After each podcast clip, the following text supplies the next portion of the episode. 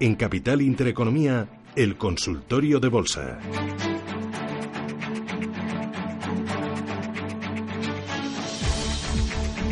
Con Carlos Doblado. Carlos, ¿qué tal? Buenos días. Hola, buenos días. Que es estratega de Agora Asesores Financieros. ¿Qué tal? ¿Cómo vas? Muy bien, ¿y tú? Bien, eh, muy bien. Eh, esperando ya la Semana Santa, tranquilita, mucho trabajo, pero bueno, eh, contenta. Ya sabes que yo soy optimista.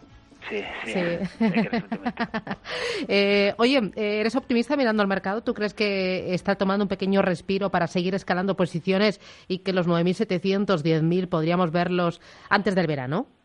Pues hombre, no, me he venido muy arriba. Ah, no, no, tampoco. No, antes del verano, a ver, hablamos de junio, julio. Eh, junio, ¿no? Más o menos. Pues es, es algo que puede suceder. Eh, no es, no, es un 5%, 6%, no es una barbaridad de, movimiento. Em, simplemente es difícil establecer ese tipo de, de, parámetro en términos de de verdad merece la pena esperarlo. es, decir, eh, si no pasa de aquí al verano es como ya no va a pasar, porque al final quizá lo, que necesita nuestro nuestro oyente es, entender un poco lo que tú planteabas, ¿no? Oye, eh, esto es una pequeña corrección porque a lo mejor la da igual si es antes del verano que si es a finales del verano, ¿no? Con lo cual me quedo con la primera parte de tu de tu pregunta en la que creo que, que puedo dar una mejor respuesta. En la, en la segunda no me, no me atrevo, eh, no es que te hayas venido arriba, simplemente que se me escapa. Y yo diría que en cuanto a la primera parte, pues eh, el mercado ha mejorado mucho en estos, en este primer trimestre sobre todo. Eh, ha establecido, sobre todo a nivel general, pues barreras muy potentes contra lo que parecía un cambio de tendencia, al menos a medio plazo, bastante, bastante evidente en, en Europa y bueno, en, quedándose justo en el punto que eso podía suceder en Estados Unidos. Por tanto, la reversión al alza se produce sobre el soporte fundamental en tendencia, sobre ese tipo de soportes que tú vas a buscar un par de, un, par de veces cada cinco años o cada cuatro años. Con lo cual, una vez que te mantienes sobre esos soportes, lo normal es que vuelvas a tener 12, 18, 24 meses de mercados al alza que no, que no vas a ver grandes, grandes correcciones, no como la que vimos a finales del año pasado. Con lo cual, pensar en comprar, pensar en ver las, las correcciones como oportunidades de compra, buscando esos 10.000 puntos, eh, pues a lo largo de este año, a mí no me parece ninguna ninguna cosa que no que, sea loca. Eh, si es verdad que en el corto plazo pues puede haber correcciones porque pues, ha subido bastante algunos índices. Eh, por ejemplo, tenemos pues al mercado americano ya prácticamente los máximos históricos en gráfico total return, a muy poco de, los mismos. Eh, tenemos en el caso europeo al stock 600 en los máximos históricos, o hemos vuelto justo al máximo que marcamos el año pasado antes de desplomarnos en el último trimestre y esas son zonas de resistencia importantes incluso más allá del corto plazo, con lo cual descansar aquí yo creo que es algo que es normal que suceda, salvo que veamos un rally de bancos que no están tan lejos de tenerlo, ¿eh? porque eh, ayer tocábamos, llevamos dos o tres o cuatro días en zona de resistencia y esa zona de resistencia es muy importante porque superar esa zona de resistencia querría, que establecería un patrón de suelo en los bancos como no se habría visto desde 2016 y luego ya vimos lo que pasó, tuvimos un 2016, finales de 2016 bueno, 17 bueno, e incluso un 2018 en el que se empezó muy bien, aunque al final fue bastante drama para, para los bancos. Pero tendríamos bastantes meses al alza en el sector y es, es al final es el pues es la piedra en el zapato del, del mercado, ¿no? Y, y, está, está revertiendo. En ese sentido, ya termino, el sector de automóviles, que también ha estado muy muy en contra del mercado, todo el tema de, pues, de los aranceles, la, la, presión que puede haber sobre el comercio internacional. el, el sector de automóviles ya presenta este tipo de patrón de vuelta, lo, confirmó la semana pasada. Bueno, eh, este es el escenario general. Vamos a ir con los oyentes planteando valores uno a uno y empezamos por Rubén de Barcelona. Buenos días, Rubén. Hola, buenos días. Dígame, Rubén. Sí, eh, quisiera preguntarle sobre dos valores, dos valores que parece que tienen problemas, como son SACIR y ENCE. Em, en SACIR, en primer lugar, me gustaría saber qué es lo que está pasando, que hoy estaba perdiendo un 6%, ahora parece que recupera un poquitín, pero bueno, dando un palo considerable. Y luego ENCE, que ya sé que viene de la planta de Pontevedra, bueno, estas cosas, no sé, eh, tanto en uno como en otro, eh, bueno, repito, primero en SACIR saber qué es lo que pasa y si piensa que donde ahora se paró, más o menos, bueno, no me acuerdo del, del valor, era 2.15 por ahí, piensa que puede ser un buen soporte y en el caso de ENCE, pues eh, también un poco por técnico, ¿cómo lo ve? Vale. Eh, pues le ayudamos. Gracias, Rubén. un abrazo. Gracias. Eh, ¿Empezamos por SACIR?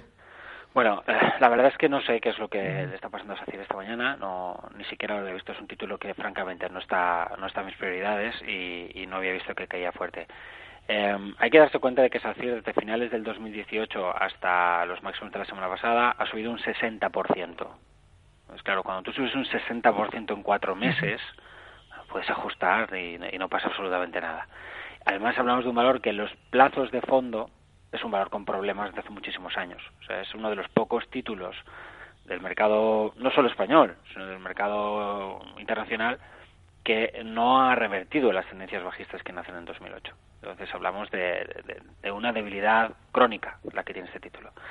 Em, es 2000, eh, perdona, es el 214 un buen soporte es un soporte. Es mejor el 221 que se está rompiendo y se está rompiendo con fuerza. Yo personalmente, si tuviéramos cierre por debajo de 221, mmm, la esperaría más en la zona de 2. Me parecería que es un mejor soporte para el título que el de 215, que también es un soporte. ¿eh? Es decir, hay soporte aquí, pero no me atrevo a, valorar qué está pasando con el título eh, tan lejos del cierre eh, porque imagínate, si ha quedado un 6% en 50 minutos, pues pueden pasar muchísimas cosas en las horas que faltan y necesitamos ese cierre para valorar el tipo de, comportamiento, el patrón que, nos, que, el mercado nos plantea tras pues la sesión. Eh, y, en última instancia, eh, tú no puedes valorar qué está pasando en un día sin, sin el cierre si, te dedicas al análisis técnico. Así que, bueno, Mm, yo le encomiendo a que, a que se fije en, si ese 2.21 se, se mantiene o no al cierre. Si, si al cierre mm, quedamos por encima, pues podríamos llegar a la conclusión de que el 2.14 ha funcionado como soporte. ¿Alguna otra cosita más? Eh, eh, bueno, en cuanto a SACIR no, eh, teníamos otro título que era ENCE. Em, es un título que, bueno, eh, no es como SACIR en el proceso de fondo, sino todo lo contrario. Es decir, es, un valor con mucha fuerza relativa, que lo ha hecho muy bien durante muchísimo tiempo, que ha revertido perfectamente todas las inercias bajistas del 2008, pero también es un valor pues que había subido extraordinariamente bien desde finales del 2016 hasta pues eh, finales del 2018. Es un valor que sube un 450%, que se dice pronto, y lógicamente pues cuando corriges puedes corregir de forma proporcional. Ha corregido de forma proporcional sí ha corregido de forma proporcional. O sea ya eh, ya hemos visto al título llegar a, niveles que suponen soportes en tendencia de fondo como es la zona 450 eh, va a corregir más puede corregir más no tiene figura de vuelta. Está simplemente rebotando y, no, no puedo decir que objetivamente tengo un patrón sobre la mesa que me dice hemos establecido un soporte. Sí diría que esta zona del 460, con el tipo de mercado que tenemos ahora, pues es ya una zona sobre en la que uno tiene que empezar a mirarse el título como una oportunidad para comprar y no para vender. Mm. Eh, vamos con una notita de audio. Hola, buenos días. Soy Benito. Eh, mi pregunta es sobre Safran. Estoy dentro a 125. Eh, me gustaría que me dijeran objetivos y stops. Muchas gracias. ¿Qué dices? Sobre Safran. ¿Lo sigues o no? Sí, sí, sí. Ah, es, un, valor del, del CAC, es, es, un título de gran interés para mí porque es de esos títulos que han sido muy fuertes en tendencia en los últimos años. Lejos de lo que la gente suele mirar, eh, deberíamos dedicarnos a buscar títulos que suben mucho y no títulos que bajan mucho, porque los títulos que suben mucho son títulos que el mercado quiere y al final el mercado no es no es no es completamente tonto, es decir, eh, si, si premia algo es por algo también. Es decir, hay detrás de los precios eh, drivers que explicarán, por fundamentales, pues qué está pasando. Al final, un valor que sube, si sus beneficios suben más de lo que sube el precio, puede incluso ser cada vez más barato. Es decir, esta es una paradoja que se puede dar también en sentido contrario. Puede ser un título que cae y, y, que es cada vez más caro. Entonces no hay que confundir estas cosas y alto y bajo no significan caro y barato. El título ha vuelto a los máximos del 2018, por tanto ha hecho un poco lo que comentábamos antes respecto al stock 600.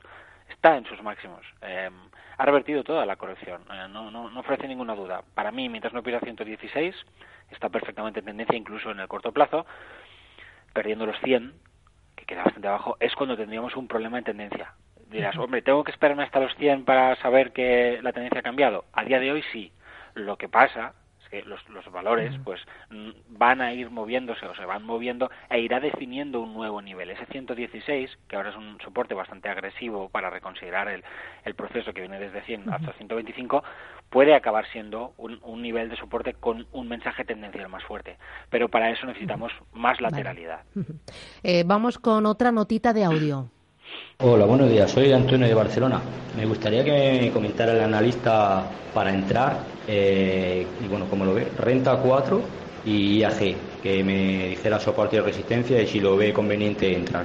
Muchas gracias, saludos. Ya los has escuchado, IAG y Renta 4. ¿Entrarías? Eh, son valores muy distintos. En IAG sí, en Renta 4 no. En Renta 4 no entraría ni ahora ni nunca, no porque el título no, no sea bueno, es decir, no, no tengo absolutamente nada en contra de Renta 4, al contrario, me parece una casa que hace las cosas bastante bien. Pero yo soy un analista técnico y un analista técnico eh, necesita algo que es una estadística. Para nosotros el gráfico es una estadística. Como tú sabes, si una estadística se, se maneja interesadamente o mal, pues te puede dar los resultados que tú quieres o resultados malos. Tú puedes hacer como, como hace FIS últimamente y dar lo que quieres, o incluso puedes hacer lo que lo que debes pero con datos malos y por tanto el, lo que te va a salir no puede ser bueno porque el dato no es correcto si tú haces una estadística preguntando a tres personas en tu barrio pues vas a tener una muestra que no responde a la realidad qué es lo que pasa con un valor que negocia tan poco como es el caso de renta 4 y de muchos otros que hay en la bolsa española pues que no permiten obtener una muestra que tenga significado estadístico. Por tanto, nadie debería hacer un análisis técnico, al menos en el corto o medio plazo, con estos, con estos valores, porque de verdad no funciona. Eh, en el proceso de fondo, bueno, al menos podemos ver tendencias, esto sí, pero patrones y esas cosas que necesitamos para movernos dentro de las tendencias tengo, tengo muchas dudas. En el caso de IAG me gusta bastante, nosotros lo hemos recomendado la semana pasada en el Confidencial, pues si quiere ir a ver el vídeo lo podrá encontrar en Cotizalia y ahí pues puede ver detenidamente todos los argumentos que doy para, para ello. Es un valor que en tendencia ha corregido lo suficiente, que se encuentra sobre soportes muy fuertes, que la semana pasada con bastante volumen eh, planteó una figura de vuelta. Es verdad que el título ha recaído hacia la zona de stop, por lo que estamos en un nivel que si se pierde a mí me va a obligar al menos a hacer algún tipo de ajuste en la exposición que tengo tomada, porque no debería verlo por debajo del, del 5,90 para que mis ideas estén intactas. Pero si tuviera que elegir uno de los dos, desde luego vale. Y si tuviera que elegir un título, ahora mismo a nivel general, eh, es de los pocos títulos que no ha subido, que está por debajo de los mínimos de 2018 y que tiene tendencias de fondo que son eh, sanas. Vale. Eh, buenos días, soy Rubén de Cádiz. Estoy invertido en Banca y en Banco Sabadell. Creo que podría afectarme, cree que podría afectar positivamente los rumores que existen sobre una fusión entre ambas entidades. Gracias. Banca y Sabadell. Sí, claro, claro que pueden afectarle positivamente. Todos los rumores positivos pueden afectar positivamente, incluso otros rumores. Eh, como he dicho antes, lo importante ahora en los bancos es que sean capaces de forma general de dar un paso adelante y superar los máximos de las últimas sesiones. Si vemos eso, vamos a tener un mejor clima para los bancos, que evidentemente permitirá que cualquier tipo de rumor acelere eh, el, propio proceso. El Sabadell tiene mejor pinta, ha, hecho progresos más claros que Bankia, pero me cuesta, me cuesta creer que si tenemos ese paso al frente del, del, sector, eh, Bankia no vaya, no vaya a acompañar. Vale. Eh, otro de los oyentes dice, buenos días, soy José de Madrid. Quería preguntarle al analista cómo ve para entrar Solaria y Codere y qué hacer con Melea compradas a 8.30. Bueno, eh, Solaria, eh, no me parece mal. está en fase de está en fase de ajustes, es, es, normal. Es decir, hay bastante interés ahora mismo por este tipo de compañías y en cualquier momento eh, sería, sería lógico esperar que, vuelva a moverse al alza. Zona 4,4, 4,5 es de buen soporte, un acercamiento a esos niveles a lo mejor podría servirnos para hacer una, o tomar una posición o, o, buscar el momento para tomar una posición. El problema que tenemos ahora tomando una posición es que eh, de verdad la zona de stop está bastante bajo, está en los mínimos de octubre del año pasado, hablamos de un 2,85 y mientras se pierda eso en tendencia no hay nada. Eh, se pierde el 4,4 y en tendencia sigue sin haber nada malo para el valor, simplemente estaríamos en una fase correctiva más, más profunda, pero eh, no tendríamos por qué pensar que, es, es, algo en lo que nos hemos equivocado. Y eso es lo que hace difícil tomar posiciones a ese nivel, que tienes que asumir un riesgo muy alto. En esos casos lo que hacemos los técnicos es manejar la talla de la posición. En vez de tomar una posición grande, tomo una posición pequeña. Si luego tengo una figura de vuelta y puedo ajustar el stop, pues de subo nivel. Codere es ese tipo de valores que eh, están tan estrecho, lo decía antes, que rara vez merece merece atención técnica. Em, no es ni mucho menos 34, pero em, sigue siendo un título que, que a mí me por el que a mí me cuesta apostar por técnico y además en este momento no tiene nada ¿eh? para, para, apostar por él. Muy bien. Bueno, eh, les avanzo que seguimos con el consultorio hasta las diez y cuarto de la mañana. Luego vendrá eh, Laura Guzmán a preparar un reportaje muy interesante. Eh, seguimos a hablar de OPVs, ofertas públicas de venta de acciones. Vamos a hacer balance de las del año pasado, a ver cómo les ha ido. Y ojo, porque tenemos foro de la inversión. Hoy vamos a hablar con José Iván García de Cow Market, Zora Value. Vamos a presentarles un fondo que se llama el Fondo Japan Deep Value y ojo porque hoy también tenemos consultorio fiscal, eh, declaración de la renta, ya estamos en plena campaña, en pleno periodo para presentar sus cuentas, nuestras cuentas ante el fisco y si tiene alguna duda, ya lo sabe, 915331851. Carlos, a pequeña paradita y volvemos después de boletín hasta y cuarto, ¿vale? Muy bien. Gracias, hasta ahora. Chao, chao. Carlos, sigues ahí, ¿verdad? Aquí estoy, Susana. Eh, oye, ¿hay algún eh, valor en el mercado americano que digas, esto me gusta de verdad, esto creo que hay que subirse a la ola ya? Pues no, ahora mismo no. Después de una subida hasta los máximos históricos. A ver, siempre hay algún valor que está dando señal de compra. Es decir, si yo me pongo a mirar el mercado, claro que voy a encontrar un valor. El problema, antes te hablaba, por ejemplo, de viaje en el caso español. Es un valor en soportes, un valor que no ha recuperado un valor con una buena tendencia de fondo, sí existe ese valor. La diferencia entre el mercado español y americano es que el americano está ya en sus máximos históricos, el español ha sido relativamente poco en comparación con, con, este. Y me animo más por ahí y porque además tengo una exposición baja pero cuando ya uno tiene bastante exposición y, nosotros ya la vamos tomando eh, hay que ir con cuidado a la hora de buscar y buscar y buscar porque siempre encuentras. Y al final cuando llega la corrección los stops saltan y luego el mercado sigue su rumbo y, ya te han ya te han atizado entonces es mejor ahora mismo a esta altura del mercado mm, buscar títulos que quizá eh, pues no estén no estén ni mucho menos en zonas de, soporte donde puedan saltar los stops trabajar con stops mucho más laxos buscar fuerza relativa eh, y, y, para eso muchas veces lo único que hace falta es comprar un índice por ejemplo, eh, hemos hablado antes del sector de automóviles. Bueno, pues yo igual me iría por ahí. Eh, me compraría uno del sector de automóviles. O si me rompen los bancos, me compraría un ETF del sector bancario. Eh, o si me apuras, compraría el DAX y le pondría un stop al hueco dejado la semana pasada para, para ser agresivo en, en este. Porque es más fácil que, que, me salte un stop en un título que en un índice. Y con un mercado que ha subido tanto, pues es, es muy sencillo que un valor, por lo que sea, tenga tres días malos, cuatro días malos, caso de IAG, fíjate que ya está, antes te decía, ya está en la zona de stop, ¿no? ¿Y, me ha cambiado algo en el mercado? No. ¿Me ha cambiado algo mi sensibilidad respecto a lo que pasará en las próximas semanas? No. Eh, pero ya tengo el título en zona de stop.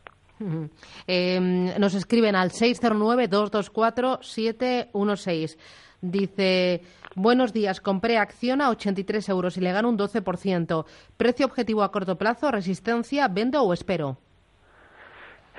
Bueno, a ver, em, los precios objetivos no son cosas que deberíamos tener a corto plazo. Eh, normalmente, además, están relacionados con fundamentales. Eh, los técnicos no tenemos precios objetivos. Los técnicos lo que tenemos son tendencias. Y tú te mantienes en la tendencia hasta que se, hasta que se termina. Por tanto, eh, si tú hubieras establecido mm, cualquier tipo de objetivo basándote en análisis técnico, probablemente Acciona ya lo habías vendido tres veces en las últimas semanas, porque ha tenido un rally descomunal descomunal. Con lo cual no es la forma de trabajar, porque si trabajas así, en acción ya estás fuera, pero no de ahora, desde hace tiempo. Entonces, ¿ha hecho algo para que yo piense que se ha terminado el rally? Pues nada serio, sinceramente, nada serio. La semana pasada fue excelente, él fue en el conjunto del mercado y luego pues está teniendo una pausa. Pero es que, es que ¿qué queremos? Que suba otro... El problema a lo mejor es donde nos hemos incorporado, ¿no? Que nos hemos incorporado pues en la zona de 90 y que se incorporase bastante arriba. Y eso da un poquito de, de Yuyu. Pero oye, mira, al final ha comprado fuerza relativa, está subiendo bien, eh, sale mucho mejor que haber comprado viaje en zona de soportes. Lo que, lo que hay que hacer es seguir con la estrategia, esperar a que el valor hable y para que el valor hable, después de un rally como este, tienen que pasar, yo diría que, que al menos tres o cuatro semanas. Entonces podemos considerar si, si el título se ha agotado o no se ha agotado. Mientras tanto, lo que está haciendo es parar un momento, porque es que hay que respirar, si no se nos va a ahogar. Bueno, 915331851. Otro oyente más que nos llama desde dónde. A ver, lo tenemos, el nombre, ¿lo coge o no lo coge? Que si no voy con un eh, WhatsApp de texto. Bueno, recuerdo que a partir de las diez y media sigue consultorio de fiscalidad. Voy a ir al WhatsApp, ¿eh? eh vamos ¿O qué? A ver, bueno, WhatsApp. Eh, a ver, dice, ah, quisiera saber punto de entrada para Renault. Gracias, saludos, Santiago. Bueno, También eh, pregunta por Mattel. No sé si Mattel lo sigues. No la sigo, pero te la busco en un momento. A ver, Renault eh, está un poquito en esa, en esa tesitura de la que hablaba antes a nivel sectorial. Está, en este caso, cerca de confirmar una formación de cabeza y hombro eh, invertido que es bastante positiva desde un punto de vista técnico, pero requiere de la superación de los máximos de los últimos días. Aquí es el nivel 63. Aquí no hemos visto la ruptura. Pienso que la va a confirmar y pienso que la va a confirmar porque el sector ya la tiene, pero todavía no está.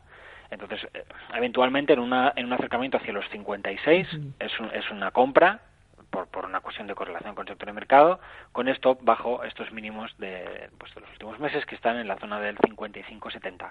Ese sería mi stop cierre diario, sobre todo cierre semanal por debajo, pues estaría obligado a, a entender que, que, de momento las cosas no están funcionando como, como deben y que ya tengo que, que, empezar a pensar en cortar la, en cortar la posición. Y en cuanto a Madel, si me das un segundo, te la, te la busco. Mira, mientras que la busco voy saludando a Antonio. Buenos días. Antonio, hola, hola ¿qué tal Antonio? ¿Dónde llama? De Madrid. De Madrid. Cuénteme su duda, su pregunta. Eh, quería que me eh, comentara eh, Mafre. ¿Mafre las tiene compradas? No, para entrar. Ah. Y si está haciendo algún tipo de figura. Vale, Mafre para entrar. Gracias, estupendo, gracias. Que tenga suerte. Eh, ¿Has encontrado Matel?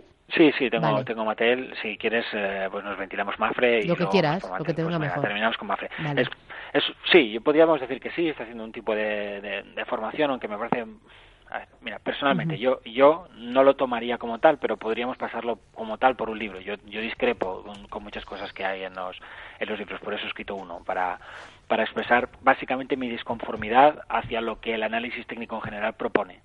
Entonces, el, lo que podríamos decir es que si supera el 2,6, pues pues sí, tiene, tiene un tipo de patrón que la mayoría de los técnicos podrían validar. Yo no, pero podrían, podrían validarlo. Eh, lo que sí pienso es que una corrección ahora mismo es una oportunidad de compra, yo no esperaría ni siquiera la ruptura y le pondría un stop bajo 2.43. Esa sería, mi estrategia, aprovechar la, corrección para comprar con stop bajo 2.43. Y en el caso de Mattel, em, bueno, es un título que, ha recuperado bien, pero que viene de una tendencia mucho más profunda que la, de, que la del conjunto del mercado americano, viene cayendo desde, desde el año 2012, es decir, es mucho tiempo, está intentando revertir al alza, eh, pero para tener una tendencia, o sea, un cambio de tendencia principal necesita superar la zona del 16.30. Una, una forma de, de, subirse un poco a lo que parece que ya ha hecho, que no es poco, es, es entrar con un stop bajo 2,45 en cierre diario. Muy bien, pues ahí queda. Eh, ¿Te coges días libres en Semana Santa, aparte de los eh, de rigor? Bueno, sí, algunos. en Agora hay mucha gente ya, somos casi 15, somos 15 ¿Ah, creo. Con uh, ¿Cómo habéis crecido, no? Sí, hemos crecido mucho. Ah, me alegro, me alegro. Os va bien entonces, ¿no? sí, las, cosas van muy bien. Me alegro. Eh, así que creo que sí, que me voy a tomar. Pero bueno, siempre con un ojo a la pantalla y escribiendo un ratito todos los días. Bueno, pues nada, oye, que disfrutes de los días, de la familia y un abrazo fuerte. Carlos. Muy bien. Gracias. chao. Adiós. chao.